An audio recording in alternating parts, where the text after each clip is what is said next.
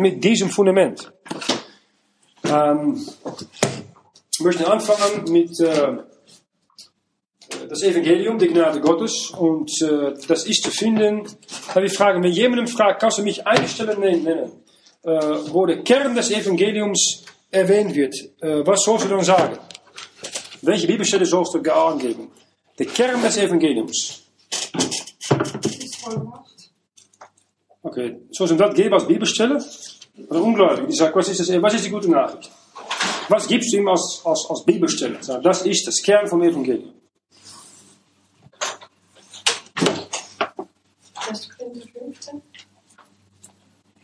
Du darfst nichts sagen.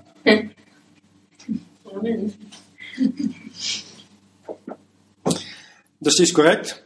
Ähm, wenn jemandem errettet wird, äh, dann äh, hat, er, hat er Freude, dann hat er äh, Zufriedenheit und, und, Glück und, und, und Friede. Und man sieht in seine Augen, das ist eine wunderschöne Sache. Und die, das wichtig ist, dass sie verstehen nach einiger Zeit, was ist denn eigentlich passiert bei meiner Rettung. Äh, viele wissen das nicht genau. Und ähm, danach gibt es auch Fragen, die sie oft stellen von, ja, was ist nun genau ähm, passiert? Ähm, wenn man die Frage nicht beantwortet, dann kommen oft Rebellion. Und das steht nicht recht. Äh, ein, ein Kind, das rebellisch ist, das kann sein, dass er nicht klare Antworten bekommt auf Fragen. Und ich möchte etwas sagen über, was ist genau passiert, wenn du errettet wurdest. Du bist errettet durch Gnade. Epheser 2, Vers 8 sagt, aus Gnade seid ihr selig worden durch den Glauben. Dasselbe nicht aus euch. Gottes Gabe ist es, nicht aus den Werken, auf dass sich nicht jemand rühme. Und Römer 10, 17 sagt, der Glaube kommt durch die Predigt, der Predigt aber durch das Wort Gottes.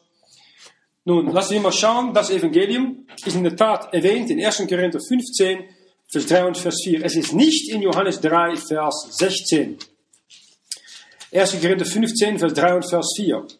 Ich habe euch zuvörderst gegeben, welches auch empfangen habe, dass Christus gestorben sei für unsere Sünden nach der Schrift, dass er begraben sei und dass er auferstanden sei am dritten Tage nach der Schrift. Erster Punkt ist, das Evangelium ist 75% negativ. Er ist gestorben für unsere Sünde, ist begraben negativ, und positiv auferstanden. Also 3 gegen 1, 75% negativ. Und das erste ist, dass Jesus Christus gestorben ist. Du sagst, ja, das ist mir klar, aber du musst nicht äh, vergessen, es gibt äh, eine Glaubensgruppe, äh, Nachfolger von Mohammed, die glauben nicht, dass Jesus von Nazareth gestorben ist. Eine Milliarde. Das heißt, es ist wichtig, mal die Evangelien zu, anzuschauen. Wir nehmen eine Stelle in Johannes Kapitel 19 und äh, Vers 31 bis 34.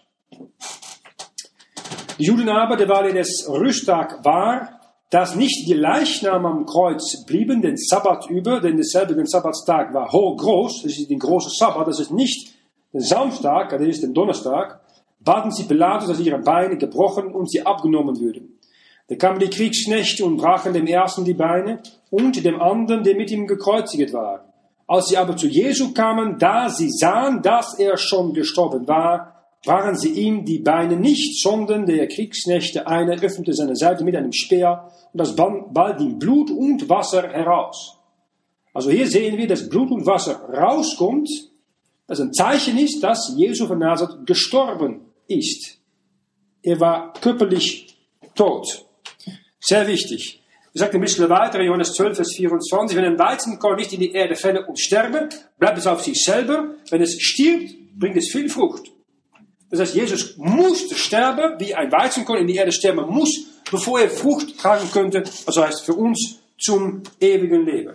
Ganz wichtiges Prinzip. Und ähm, er sagt daneben nochmals, in, bleiben wir in Johannes Evangelium, Johannes Kapitel 12, Vers 32 und 33, wenn ich erhört werde von der Erde, so will ich sie alle zu mir ziehen. Das sagte aber zu deuten, welches Todes er sterben würde. Jesu musste am Kreuz sterben. Sehr, sehr wichtig. Warum? Jemand musste an deiner Stelle körperlich sterben, weil du hast die Todesstrafe verdient wegen deiner Sünde gegenüber einem lebendigen und einem heiligen Gott. Nochmals, in Matthäus 27, da ähm, wird ein sicheren Josef von Arimathea erwähnt, die das Körper Jesu Christi nimmt. Äh, Matthäus 27, Vers 57. Am Abend aber kam ein reicher Mann von Arimathea, der hieß Josef, welcher auch ein Jünger Jesu war. Der ging zu Pilatus und bat ihn um den Leib Jesu. Da befahl Pilatus, man sollte ihm ihn geben. Josef nahm den Leib und wickelte ihn in eine reine Leinwand und legte ihn in sein eigen Neugrab, welches er hatte lassen, in einen Felsen hauen und wälzte einen großen Stein vor die Tür des Grabes und ging davon. Er ist gestorben, aber wir sehen auch hier, er wurde begraben. Das heißt, das Körper wurde weggesteckt in eine verfluchte Erde. Gott hat diese Welt verflucht seit Adam. Und Jesu Körper, das zum Fluch gemacht wurde, für uns, wurde in diese verfluchte Erde begraben. Das tut man nur mit toten Menschen, nicht mit lebendigen Menschen. Aber das dritte Teil sei, und natürlich unsere Rettung ist der Sieg Jesu Christi, nämlich dass er von den Toten auferstanden ist. Das beweist, dass Jesus von Nazareth Gottes Sohn ist, ist die Auferstehung vom Tod. Äh, es wird klar erwähnt in Römer 1, Vers äh, 3 und Vers 4, von seinem Sohn, der geboren ist, von den Samen Davids nach dem Fleisch und kräftiglich erweiset ein Sohn Gottes nach dem Geist, der der Heilige seit der Zeit, der auferstanden ist von den Toten, nämlich Jesus Christus, unser Herr. Auferstanden von den Toten, Jesus Christus. Kräftig erwiesen zu sein, ein Sohn Gottes nach dem Geist. Kann kein religiöser Führer sagen in die ganze Welt. Kein Maria, kein Papst, kein Mose, kein Konfuzius, kein Buddha, kein Mohammed. Große religiöse Führer. Aber kein Nachfolger sagt, dieser Führer ist von der Toten auferstanden. Nur den Herrn Jesus Christus. Äh, das ist sehr wichtig. Warum? Warum? Weil das ist das Kern von unserem Glauben. Wenn nicht auferstanden wäre, sind wir noch in unserer Sünde. Und ist unser Glauben nichts wert. Glauben wir nicht an der Kern von Evangelium ist eine lebendige Person. Wenn er nicht auferstanden wäre, haben wir einfach eine tote Religion, wie alle anderen Religionen. 1. Korinther 15 sagt es so, in Vers äh, 12. Äh, so aber Christus gepredigt wird, dass er sei von den Toten auferstanden, wie sagen denn etliche unter euch, die Auferstehung der Toten sei nichts. Ist aber die Auferstehung der Toten nichts, so ist auch Christus nicht auferstanden. Ist aber Christus nicht auferstanden, so ist unsere Predigt vergeblich, so ist auch euer Glaube vergeblich. Wir würden aber auch erfunden falsche Zeugen Gottes, dass wir wieder Gott gezeugt hätten, er hätte Christus auferweckt, den er nicht auferweckt hätte, sind aber die Toten nicht auferstehen. Ist Christus aber nicht auferstanden, so ist euer Glaube eitel, so seid ihr noch in euren Sünden. Keine Hoffnung für uns. Aber, Vers 20, nun aber ist Christus auferstanden von den Toten und die Erstlinge wurden unter denen, die da schlafen. Warum weißt du das? Weil mehr als 500 Leute haben ihn lebendig gesehen. Und heute in der Schweiz, wenn zwei oder drei Zeugen für ein Gericht in der Schweiz aussagen, dass die Aussagen stimmen überein, dann ist das rechtsgültig in der Geschichte, in Zeit und Raum. Hier haben mehr als 500 Leute ausgesagt, dass sie Jesus von Nazareth nicht nur äh, sterben sahen, ein Hauptmann hat ihn tot erklärt, ein Arzt, Lukas hat ihn tot erklärt, aber auch 500 Leute haben ihn lebendig gesehen. Das war kein Geist. Er hat äh, Honigrad gegessen, er hat Fleisch gegessen, er hat äh, äh, einen Körper von Bein und Fleisch, nicht mit Blut, Bein und Fleisch. Jünger haben ihre Hände in den Wunde gelegt aber doch konnte er durch geschlossene Türen und Wände gehen. Das ist das, die körperliche Auferstehung von Jesus Christus in einem Auferstehungskörper. Das ist sehr wichtig. Nun sagst du, wenn ich das nun nicht glaube, was die Bibel als historische Tatsache hier gibt, bezüglich der Tod, Begräbnis, Auferstehung Jesu Christi, heißt das was? Dass du verflucht bist. Galater Kapitel 1. Sind nicht böse auf mich, ich habe das Buch nicht geschrieben, der Herr hat es ganz klar erwähnt in Galater 1, Vers 8 und Vers 9. Aber so auch wir. Oder ein Engel vom Himmel. Euch würde Evangelium predigen. Anders, denn das wir euch gepredigt haben, der sei verflucht.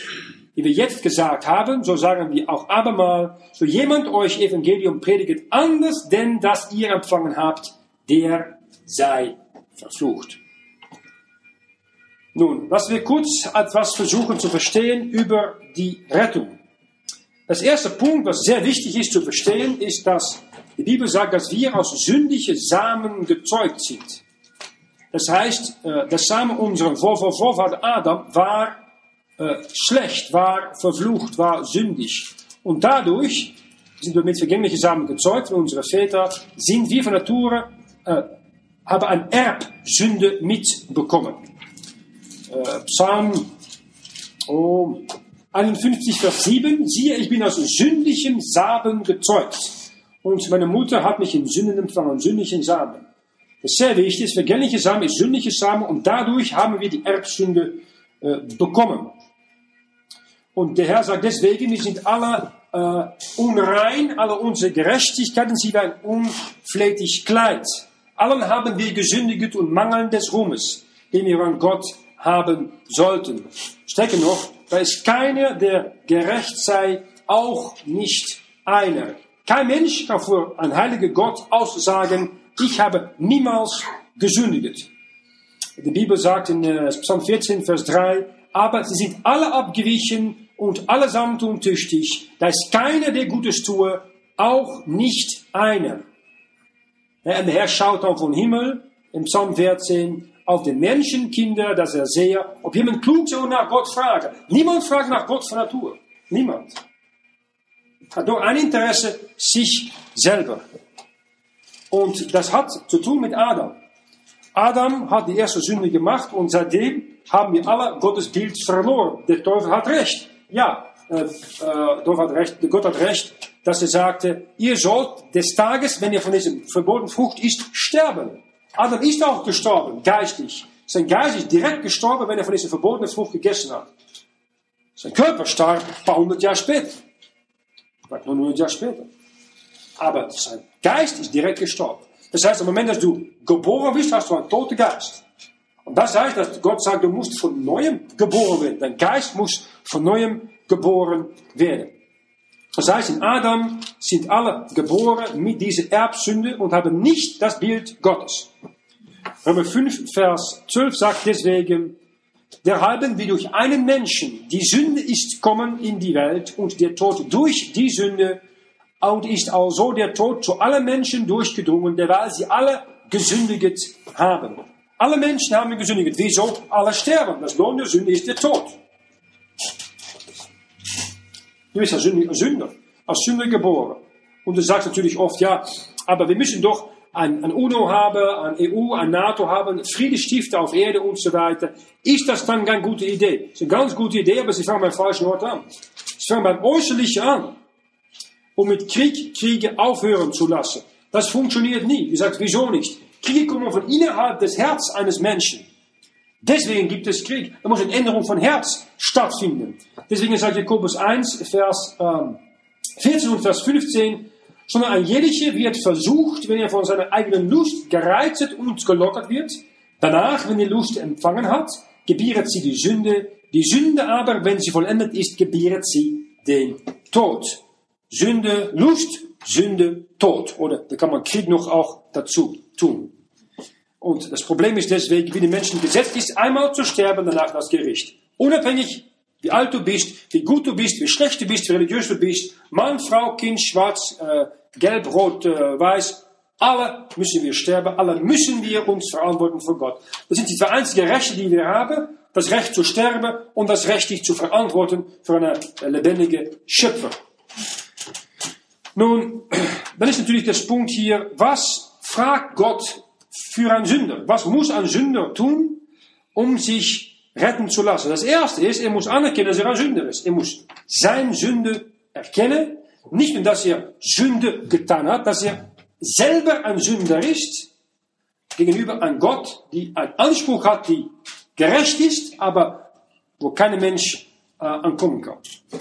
Deswegen sagt Gott, das erste, was du tun solltest, zu sagen, anerkennen, dass Gott Gott ist und heilig ist, du bist ein Sünder und dass du Buße tun sollst. Das heißt, Gott verlangt Bekehrung erstens. Umkehr in deine Gedanken, Umkehr in die Richtung, die du bis heute gegangen bist, zurück zu dem lebendigen Gott.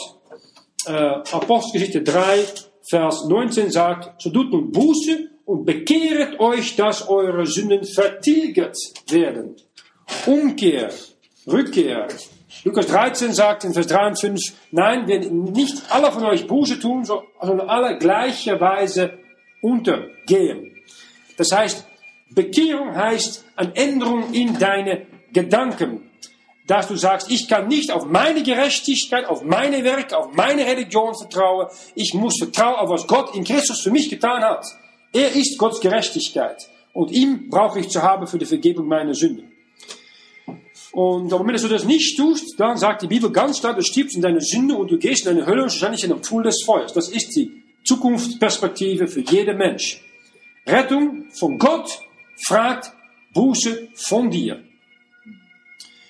Nun, dann, was passiert, wenn du Buße tut und zu Gott kommst? Wenn du kommst zu seinem Sohn Jesus Christus, dann kannst du von neuem geboren werden. Dann kannst du eine neue Kreatur in Christus werden. Das ist die Verheißung, die Gott gibt an einen Mensch, die ehrlich ist und sagt, ich bin nicht bei meiner Frau, bei meiner Mama, bei meinen Kindern, bei meinen Eltern, ich bin bei mir. Und dann kann Gott anfangen zu schaffen. Äh, erste ist, dass Gott in seiner Gnade äh, nicht seinen Sohn schicken musste, aber es getan hat, um seine Liebe zu beweisen. Gott sagt, Gott preiset seine Liebe gegen uns, dass Christus für uns gestorben ist, wenn wir noch Sünder waren. Er preist seine Liebe. Du sagst, wie kann ich wissen, dass Gott ein liebhabender Gott ist? Viele haben eine schlechte Erfahrung mit ihrem irdischen Vater, die ganz streng und böse oder, oder böse Sachen getan hat und können nicht verstehen, wie sie, dass es ein, ein liebevoller Vater gibt im Himmel, die, die, die Gott heißt und Gott sein möchte für ihn. Und wenn wir schauen auf Jesus Christus, dann sehen wir die Herrlichkeit des Vaters voller Gnade und Wahrheit in seinem Sohn offenbart. Das Blut auf den Herrn ist Charakter von der lebendigen Gott. Also Gott die Welt geliebt. Wie? Dass er sein einzig geborenen Sohn gegeben hat, auf das alle, den ihn glauben, nicht alle Menschen der Welt, aber alle, denen ihn glauben, das ist die Bedingung, nicht verloren werden, sondern das ewige Leben haben. Das heißt, Gott hat seine Liebe gezeigt. Zweitens, er hat äh, seinen Sohn gegeben, der starb für dich und für mich. Das ist nicht nur für die ganze Welt, für dich persönlich starb. Viele Leute, die religiös sind, sagen, ja, natürlich ist er gestorben. Da ist er für dich gestorben. Ja, das weiß ich nicht. Das ist wichtig. Weil du musst anerkennen, dass er persönlich für dich an deiner Stelle gestorben ist. Warum? Für deine persönliche Sünde am Kreuz gegangen ist. Anders hat es keinen Sinn. Das bleibt viel zu allgemein. Und das letzte ist, dass du dieses Angebot, diese Gabe Gottes empfangen kannst durch Glauben vom Herzen und mit dem Munde bekennen. Äh, die Bibel sagt, wenn du vom Herzen glaubst, dass Gott den Herrn Jesus Christus von den Toten auferweckt hat und mit dem Munde ihn bekennt, so wirst du selig. Na, das ist so einfach, wie du das haben kannst. Du kannst vergleichen mit ein, äh, dem Mörder am Kreuz, der nichts tun konnte, festgenagelt, kein Werk, kein Taufe, das Sakrament konnte mehr halten, aber Herz und Zunge waren nicht festgenagelt. Er konnte mit seinem Herzen glauben, dass Jesus als Unschuldige da hing. Und er sagt deswegen auch, Herr, in die alten Luther, neue Bibel haben das Wort Herr weggelassen. Herr, wenn du dann reich bist, gedenke mir. Und mit dem Mund bekennen, hat er gesagt, gedenke mir. Und Jesus sagt, heute soll sie mit mir im Paradies sein. Das heißt, wir werden geboren nicht von vergänglichen Samen, aber von unvergänglichen Samen, von das, un, das reine, unfehlbare Wort Gottes, die alte Lutherbibel. Nou, das sind ein paar Dinge, am Moment, dass du errettet bist, sind da äh, einige Dinge, die passiert sind mit dir.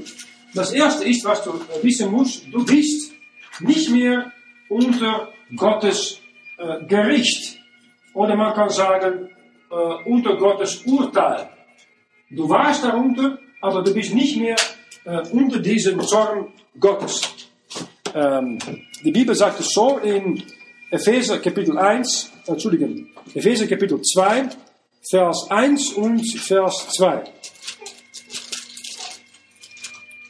Epheser 2, Vers 1. Euch, da ihr tot waret, durch Übertreten und Sünden, das heißt, geistig wart ihr tot, wie Adam seit Adam sind wir alle geistig tot geboren, haben nicht das Bild Gottes, in welchem ihr weilend gewandelt habt nach dem Lauf dieser Welt und nach dem Fürsten, der in der Luft herrscht, nämlich nach dem Geist, der zu dieser Zeit sein Werk hat in den Kindern des Unglaubens.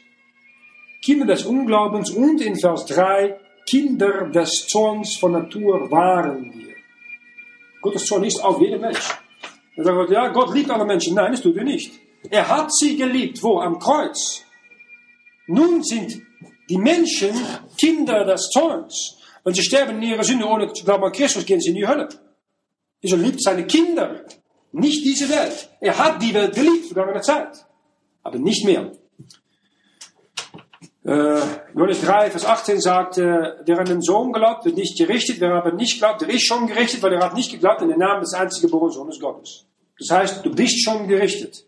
Johannes 3, 36 sagt, Gottes Zorn ist schon auf dich. Das ist nicht eine positive Nachricht, aber es ist die Tat und die Wahrheit. Das müssen die Leute erst wissen. Du kannst jemanden nur retten, wenn er ins Wasser gefallen ist und ich kann nicht schwimmen. Er weiß, ich bin verloren, ich brauche Hilfe. Und ich akzeptiere die Hilfe auf die Bedingungen, die mein Retter mich gibt. Dann nimmst du nur seine Hand und lässt er dich retten.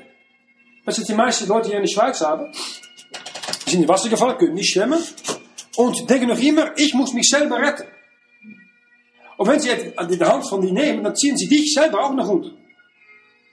In den Dreck. Sie haben aufgegeben, sie haben nicht aufgegeben, selber zu schaffen, du musst Gott schaffen. Für Rettung. Das Problem ist mit einigen Christen, die wissen das, dass sie errettet sind durch Gottes Gnade in Christus. Aber versuchen noch immer selber als Christ zu schaffen, selber Dinge in Griff zu halten, selber zu kontrollieren und sagen, wenn alles kaputt geht. Gott, wo bist du? Ich, ja, ich, ich bin hier. Ich möchte dir rausziehen. Aber lass mir bitte. Das ist auch Vertrauen. Das ist auch Glauben. Was ist es fremd, dass Leute ihre unsterbliche Seele den Herrn anvertrauen, aber den Rest ihres Lebens halten sie für sich selber, als Christ.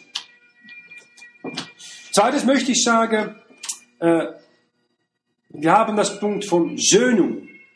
Äh, das heißt, dass Gott ein Opfer akzeptiert hat, um deine Sünde zu söhnen oder äh, zu erlösen, zurückzukaufen. Das ist ein schönes Wort, äh, gibt auch in Versöhnen nochmal Söhnen. Söhnung, äh, Sö, Sö, Söhnung, ist es, glaube ich. Oder. Das ist nicht Sühne, Söhnung. Ja. Das Wort Söhnung gibt es nicht? Nein. Okay. Sühne, Sühnen. Sühnen. Sü. Mit H. N, ja, Sühnen. Was bedeutet? Äh, das ist äh, Sühnen, das ist das Verb von Versöhnung. Genau. Und was das Besondere ist mit, äh, mit Deutsch, wir haben nicht in Englisch.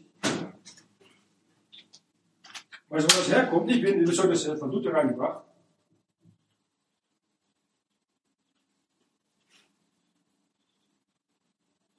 Sühn, Sünde, Sohn.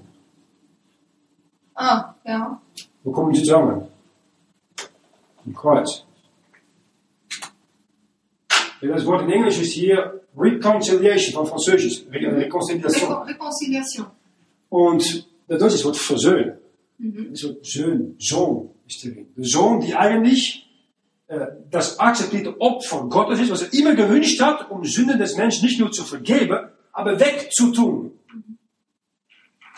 Ist, das schreiben Sie mal in Englisch. Äh, Tinder hat dann in Wittenberg, bei Luther, so rund um 1525, äh, er musste fliehen aus England, das äh, Übersetzung gemacht von Griechisch und von Deutsch ins Englisch.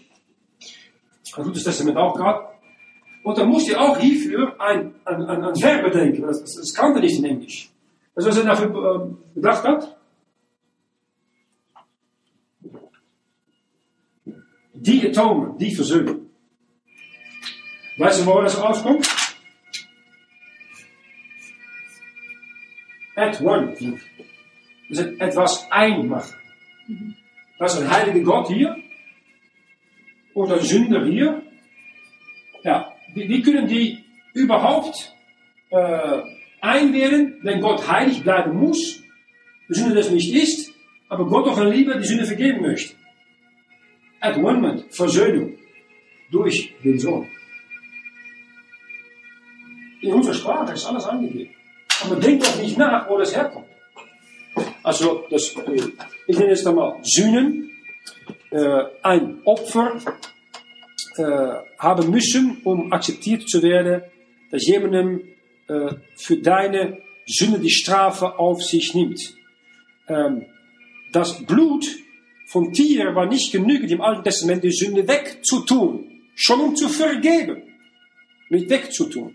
Und deswegen kommen wir nach Luthers favorite Brief, die Römerbrief, Kapitel 3, Vers 24, und werden ohne Verdienst gerecht aus seiner Gnade durch die Erlösung, so durch Christum Jesum geschehen ist, welchen Gott hat vorgestellt, zu einem Gnadenstuhl durch den Glauben in seinem Blut, damit er die Gerechtigkeit, die vor ihm gilt, darbiete, indem, dass er Sünde vergibt, welche bis anher geblieben war unter göttlicher Geduld. Und sieh das Punkt Blut und sieh das Punkt Gnadenstuhl. Das ist eine andere Offenbarung, sage ich dann. Eine andere schöne Sache im Alten Blutetext, Römer 3, Vers 4 und 25. Das Wort Gnadenstuhl wird hier erwähnt. Na, wir wissen, der Gnadenstuhl, äh, wo man heute als Christ äh, zu Gott kommen kann, die wird erwähnt in Hebräer 4. Dass wir mit Freudigkeit zum Gnadenstuhl hingehen dürfen. Äh, Vers Hebräer 4, Vers ähm, äh, 16, lasst uns hinzutreten mit Freudigkeit zu dem Gnadenstuhl, auf das wir Barmherzigkeit empfangen und Gnade finden, auf die Zeit, wenn uns Hilfe not sein wird. Gnadenstuhl, zu einem Gnadenstuhl, Stuhl, wo man Gnade findet. Auf Erde ist das das Kreuz. Äh, Im Himmel ist das an der rechten Hand des Vaters. Die für uns eintreten, wo wir mit unserer also am, Dienstagabend mit unserer Anliegen kommen. Rechte Hand des Vaters. Aber weißt du, so besonder ist nun in der Alten Luther? Der Gnadenstuhl. Denn es alle Heiligen im Alten Testament. Auf, da war auf diese Bundeslade der Gnadenstuhl. Das gleiche Wort, Gnadenstuhl. Das ist nicht in Englisch zu sehen, nur in Deutsch. Gnadenstuhl. Alten Testament, auf Erde, der gleiche Gnadenstuhl. Das heißt, da kommt einmal im Jahr nur den Hohepriester reingehen mit Blut, um dann Sühnen, Versöhnung anzubringen zwischen das unheilige, auserwählte israelitische, rebellische Volk und dem heiligen Gott. Und nun können wir durch die Gnadenstuhl Römer 3, die Sünden am Kreuz, freie Zugang haben mit Freudigkeit, in der Gnadenstuhl im Himmel, wovon das Allerheilige auf Erde ein Bild war, wenn Jesus starb am Kreuz, ist der Vorhang getrennt zwischen Allerheilige und Heilige. Dass wir als Heiden, Hunde, ja, das sind wir in den Augen von Juden, Hunde, die, die nicht mal in, in ein Haus kommen dürfen, sicher nicht in ein, ein Vorhof von einem Tempel kommen müssen, sicher nicht in Heilige kommen und sicher nicht in das Allerheilige kommen. Wir können nun als Heiden, Hunde, Unreine, Heiden ins Allerheiligen kommen, wofür wir der Hohepriester einmal im Jahr reinkommen können. Zum Gnadenstuhl. Offenbart in Römer Kapitel 3, nur die alte Luther über das Leben. Das ist Gnade. Zweitens, als drittes möchte ich sagen, neben die Söhne, das Sühn, das sehen wir die Versöhnung. Versöhnung. Ähm, Nummer drei hier. Dann schauen wir das mal nach in, äh, oh, ich dachte Römer und 2. Korinther, was ich ja Römer nun. Römer ähm, 5, Vers 10. Römer 5, Vers 10. So wir, denn so wir Gott versöhnt sind durch den Tod seines Sohnes, da wir noch Feinde waren, vielmehr werden wir selig werden durch sein Leben, so wir nun versöhnt sind. Also Versöhnung eigentlich ja, etwas zusammenbringen. Die Gemeinschaft, die gebrochen war seit Adam im Paradies, wird äh, wiederhergestellt. Nun sind wir wieder angenehm gemacht in den Geliebten, in seinen Sohn Jesus Christus äh, für Gott. Wenn Gott uns anschaut, schaut er nicht mehr an mit Zorn und Bosheit auf uns, aber mit Freude. Und wenn der Teufel sagt, schau mal an, was so und so gemacht hat, dann schaut Gott nach unten und sagt, ich sehe nur meinen Sohn. Ich schaue dich nur an durch seinen Sohn, Jesus Christus. Und in ihm sind wir angenehm gemacht. In den Geliebten. Viertens möchte ich, dass, was ist passiert, nachdem du errettet bist, äh, Sünde wird dich nicht zugerechnet. Aber unsere Sünde wurde dem Herrn zugerechnet und Gottes Gerechtigkeit wurde uns zugerechnet. Das nennen wir Zurechnung. Das heißt, dass, ähm, äh, man kann es so sagen, hier haben wir, das Leben Jesu Christi ist vollkommen perfekt. Hier ist mein Leben, das ist voll mit Sünde. Wenn das Buch aufgeht, sieht Gott all meine Sünde, die ich getan, äh, gedacht und, und gesagt habe.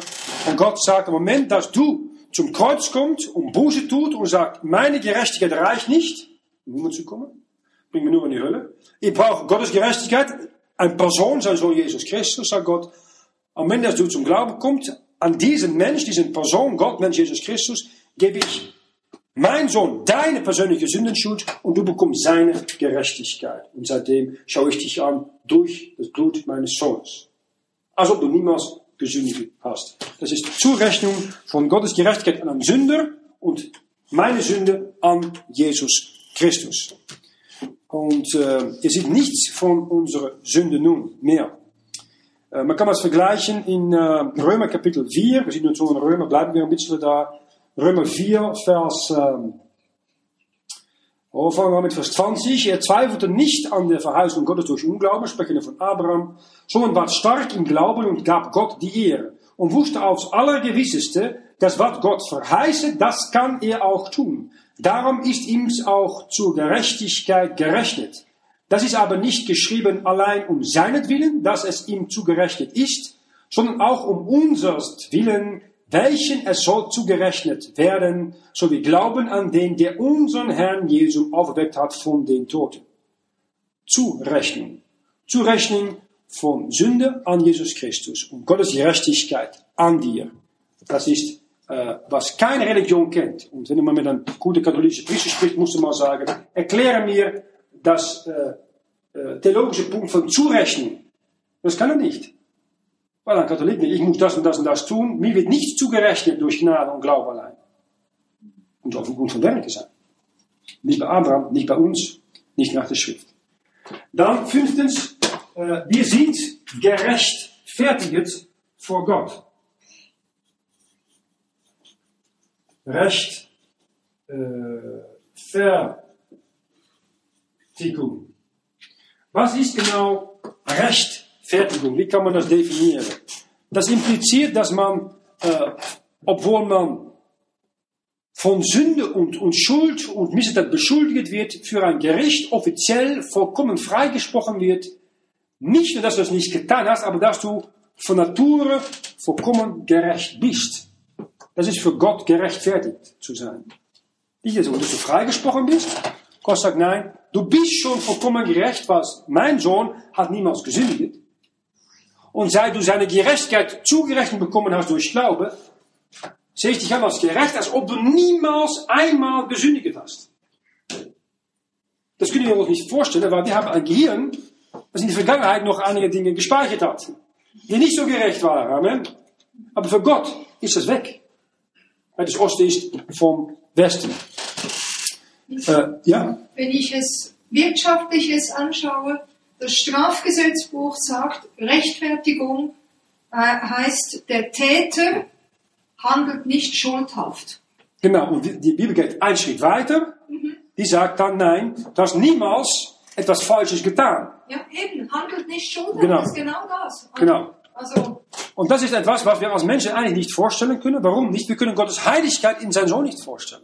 Das hat er uns einfach zugerechnet bekommen. Und das sind Dinge, deswegen mache ich auch diese Serie nun, sieben Dinge, die man als junge Christ äh, in Erinnerung brauchen muss. Das ist das erste Mal. Weil es sind Dinge, die du eigentlich schon unbewusst weißt, aber es ist gut, nochmals erinnert zu werden. Was Gott in seiner Gnade alles weggenommen hat und wie er dich nun anschaut. Ähm, haben das schon erwähnt in, äh, in Römer 3, äh, auch in Römer 5, Römer 5, Vers 9. So werden wir jetzt viel mehr durch ihn behalten werden vor dem Zorn, nachdem wir durch sein Blut gerecht worden sind. Durch sein Blut gerecht worden sind. Als ob, er nie, ob wir niemals gesündigt haben, so kräftig ist das Blut von Gottes Sohn Jesus Christus. Das warum ist das so kräftig? Weil das Blut Jesu ist das Blut Gottes. Auch das ist in der neuen Bibel geändert. Äh, vergleich das mit, äh, ich kurz die Referenz hier, Apostelgeschichte oh, 20, Vers 28. Da lesen wir, so habt nun Acht auf euch selbst und auf die ganze Herde, unter welche euch der Heilige Geist gesetzt hat, zu Bischöfen, zuweilen die Gemeinde Gottes, welche er durch sein Eigenblut erworben hat. Sein Eigenblut. Das Wort. Sein ist ein Hinweis zu Gott. Gottes Blut. Neue Bibeln haben wir davon gemacht, welche durch das Blut seines eigenen erworben hat. Ist nicht mehr direkt ein Hinweis zu Gott, aber zu seinem Sohn. Und die moderne Bibel verleugnen, dass Jesus Gottes, Gott selber ist. Das heißt, wir sind gerechtfertigt durch den Glauben an Christus. Und wir es nochmals an in Galater Kapitel 2, das ist mit Römer, Luthers favorite Brief gewesen. Galater Kapitel 2, Vers 16. Doch weil wir wissen, dass der Mensch durch des Gesetzes Werke nicht gerecht wird, sondern durch den Glauben an Jesum Christus, so glauben wir auch an Christum Jesum, auf dass wir gerecht werden durch den Glauben an Christum und nicht durch des Gesetzes Werke. Denn durch des Gesetzes Werk wird kein Fleisch gerecht. Das, das, das, die Werke des Gesetzes, die von, immer vom Fleisch tut, können einen Menschen niemals gerecht machen. Nicht mal aus der Jakobsweg von Holland nach äh, Santiago de Compostela in Portugal. Auf die Knie geht. Die machen kein Mensch gerecht. Wir kannst du nicht abbußen durch Werken des Fleisches. Gott sagt ganz klar in Vers 16, dass es nur durch den Glauben ist, auf dass wir gerecht werden durch den Glauben an Christus. Besondere Sache. Und diese Glaube ist eine Gabe von Gott. Und diese Gabe kann jeder gebrauchen, die er möchte, um Gottes Sohn aufzunehmen als seine persönliche Erlösung. Nun, sechstes möchte ich sagen, wir sind, wir werden und wir werden einmal geheiligt werden. Die Heiligung. Das ist die Frage, wie kann man geheiligt leben? Das fängt an, dass man erstens akzeptiert, dass man schon geheiligt ist. Was ist erstens Heiligung? Heiligung ist etwas apart setzen. Etwas trennen, weil das äh, einen besonderen Platz verdient, weil es heilig ist und der Rest ist schmutzhaft. Und wenn Jesus Christus dich anschaut, schaut er dich an durch das Blut seines Sohnes und deswegen bist du in seinen Augen heilig. Du bist nicht mehr ein, ein, ein Retter der Sünde, du bist ein Heiliger. Wenn der Papst äh, heute, äh, die immer sterben, willen sie, erst willen sie, glaube ich, selig erklärt und dann heilig erklärt oder andersrum. All Blödsinn. Hey, wir haben hier eine Menge Heilige, auch Heilige sitzen. Ja, du bist ein Heiliger. Du sagst, ja, aber wenn du wusste von mir, was ich weiß von mir, dann sollst du das nicht sagen. Doch, weil Gott sagt, du bist heilig. Warum? Du bist in seinem Sohn Jesus Christus heilig. Und sein Sohn ist heilig. Sein Wort ist heilig. Äh, schau das mal an. In der Vergangenheit erstens, dass du geheiligt bist, nachdem du zum Glauben gekommen bist, in 1. Korinther, Kapitel 6, Vers 11. 1. Korinther 6, Vers 11. Und solche sind euer etliche gewesen, aber ihr seid abgewaschen, vergangene Zeit. Ihr seid geheiligt, vergangene Zeit. Ihr seid gerecht worden durch den Namen des Herrn Jesu und durch den Geist unseres Gottes. Du bist geheiligt. Du bist ein Heiliger. Ein Heiliger, ein Heiliger. Zweitens, die Heiligung ist natürlich nicht nur in der Vergangenheit passiert am Kreuz. Das ist natürlich auch eine Sache, die noch heute äh, weitergehen soll, jeden Tag. Äh, das Wort heiligt uns, reinigt uns, jeden Tag. Also wenn jeden Tag das Wort lesen, wir haben dahinter diese Bibelleseplanen, wie man in ein Jahr durch die Bibel geht. Nimm eine mit. Fang an zu lesen, jeden Tag. Fang an Bibelstelle auswendig zu lernen. Hey, das, das kann dich echt nicht schmerzen. Es gibt Millionen Christen in vielen Ländern, die nicht mal eine Bibel haben. Die sehnen sich danach zu wissen, was Gottes Wort genau sagt, du hast es. Was tust du damit? Wir lesen in 1. Thessaloniker Kapitel 4, Vers 3 bezüglich dieser gegenwärtige Heiligung. 1. Thessaloniker 4. Hey, weißt du, wie das ist? Auch Gnade Gottes. Müssen wir mitsingen so ein bisschen, wenn wir Zeit haben. Amazing Grace. Amazing Grace. Ja. Gnade Gottes. Ja, wir sagen mal so, das hören direkt auf, weißt du? 1. Thessaloniker 4, Vers 3, das ist die gegenwärtige Heiligung. Nachher Danke sagen für das schöne, das schöne Amazing Grace. Ja, das können wir tun. Dann kann ich danach kurz predigen sagen, aber du musst auch wissen, wie du die Gnade empfangen kannst. Und dann, äh, dann, dann, das, dann haben sie auch nicht so gerne mehr, glaube ich. Denn das ist die Wille Gottes, eure Heiligung, dass sie meint die Hurerei. Das ist in Gegenwart. Also jemand, die muss äh, Gottes Wille nun tun als Heilige, das heißt die Hurerei meiden. Äh, Das ist praktische, alltägliche, gegenwärtige Heiligung. Und die dritte Art von Heiligung ist eine Heiligung in die Zukunft. Das muss noch kommen. Äh, Das heißt, wenn dein Körper einmal auch geheiligt ist, ist er noch nicht erlöst. Dein Körper ist noch immer gebunden, ist noch immer das gleiche Fleisch und Blut, wie es war von einer Bekehrung. Und da kommt mein letzter Punkt, das ist die Verherrlichung. Siebtens, die Verherrlichung.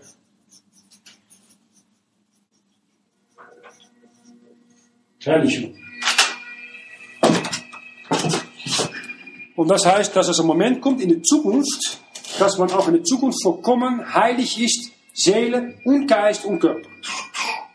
Zukunftssache. Und lassen wir das mal anschauen, dass äh, unser Körper einmal vollkommen ist, wie das Körper Jesu Christi. In Philipper Kapitel 3, Vers 20 und Vers 21. Unser Wanderlaber ist im Himmel, von denen wir auch warten des Heilandes Jesu Christi des Herrn, welcher unseren nichtigen Leib verklären wird, dass er ähnlich werde seinem verklärten Leibe nach der Wirkung, damit er kann auch alle Dinge ihm untertänig machen.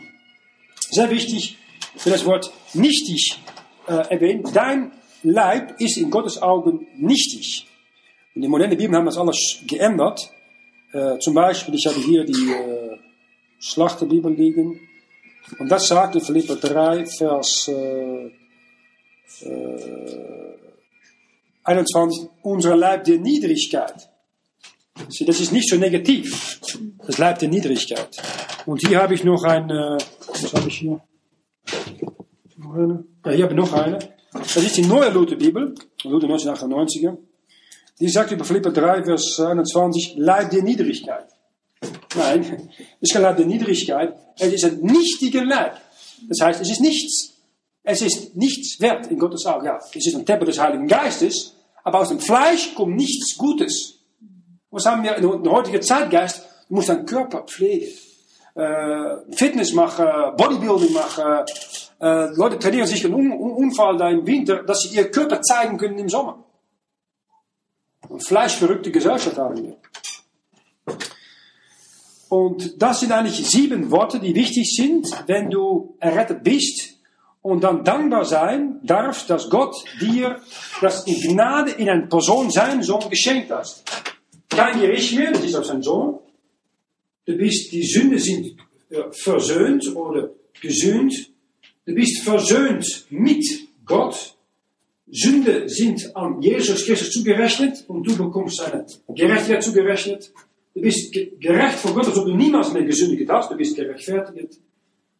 Du bist ein Heilig in Christus. Du sollst heilig bleiben durch das Wort und Geist jeden Tag, um die Sünde zu meiden. Und in der Zukunft soll dein Körper einmal heilig sein, vollkommen verherrlicht sein, ähnlich sein an das Körperleib Jesu Christi. Das sind sieben einfache Dinge, aber die sehr wichtig sind, die wir einmal bekommen haben oder noch hier der Reste bekommen sollen, am Moment, dass wir zum Kreuz gekommen sind oder dass wir ähm, einmal beim Herrn sein sollen. Und damit enden wir auch heute. Größte Gebet am Ende von Offenbarung 22. Amen. Komm, Herr Jesus. Dann soll auch unser Körper, unser nichtigen Leib verklärt sein und sein wie das Leib Jesu Christi. Vater, wir danken nochmals für deine Gnade. Und wir hören hier nun diesen äh, Gnade Gottes Lied hier von Ungläubigen gespielt. Und es, es gefällt ihnen, aber sie wissen nicht mal, was es bedeutet, diese Gnade Gottes. Bitte öffne auch ihre Herzen und ihre Augen. Gib uns Weisheit, um ihnen das Evangelium zu bringen. Und dankbar sind wir sehr, Herr, für deinen Sohn, dein Geschenk, das du gegeben hast. Du sagst nicht umsonst, wer den Sohn Gottes hat, der hat das Leben. Wer den Sohn Gottes nicht hat, der hat das Leben nicht. Und wir danken dir, dass wir wissen dürfen, wir sind errettet. Wir preisen dich dafür. Alle Jahre kommen dir zu. Gib uns Gnade, um recht zu leben, heilig zu leben und den Sohn zu erwarten, bis er kommt. Das fragen wir alles im Namen seines Sohnes Jesus Christus. Amen.